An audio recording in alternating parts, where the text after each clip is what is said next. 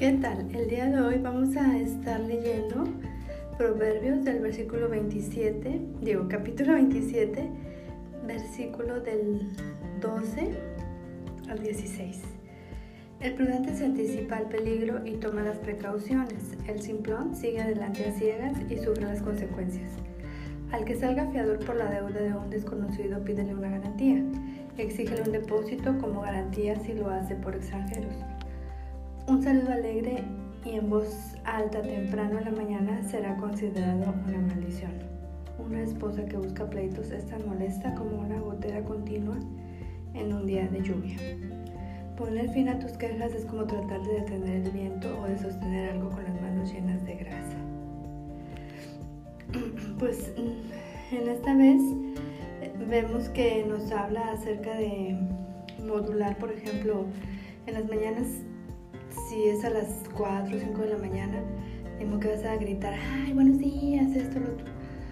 Por eso dice, en voz alta temprano será considerada una maldición porque imagínate que estás dormido así bien a gusto y de repente unos gritazos. Ya soy yo que te deseo buenos días.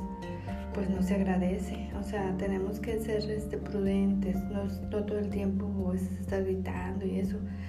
Como la misma palabra dice, tiempo de hablar, tiempo de callar. Entonces tenemos que estar eh, avispados en los tiempos. Y también lo de que dice al que salga fiador. Fiador es quedar por alguien.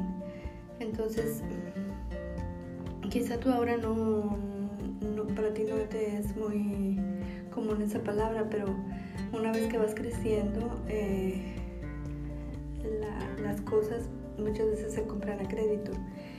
Y en este crédito te piden ciertas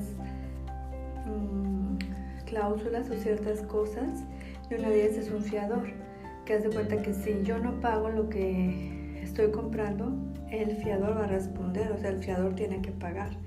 Por eso dice aquí que el que salga fiador por la deuda de un desconocido pide una garantía, o sea, no vas a ser fiador de alguien si no lo conoces, porque finalmente tú eres el que vas a salir pagando. Entonces el prudente se anticipa al peligro y toma sus precauciones. Yo eh, en este día te animo a que tú seas prudente y que si ves el peligro no, no, no ay, corras así. Hay gente que ve un accidente y va corriendo. ¿Para qué? O sea, por el contrario, alejarnos, porque tiene que pasar la policía, tiene que llegar los médicos, las ambulancias, venimos a hacer estorbo. Entonces tenemos que ser prudentes en todas las áreas, tanto en no meternos con nuestros, no invadir a nuestros amigos, no, no estar todo el tiempo ahí con ellos, no hablarles en voz alta, temprano. Muchas cosas que son pequeñas cositas que te van haciendo un carácter y, y una persona agradable. Pues te animo a que el día de hoy tengas un tiempo con Dios y medites en esto que nos está diciendo. Un abrazo.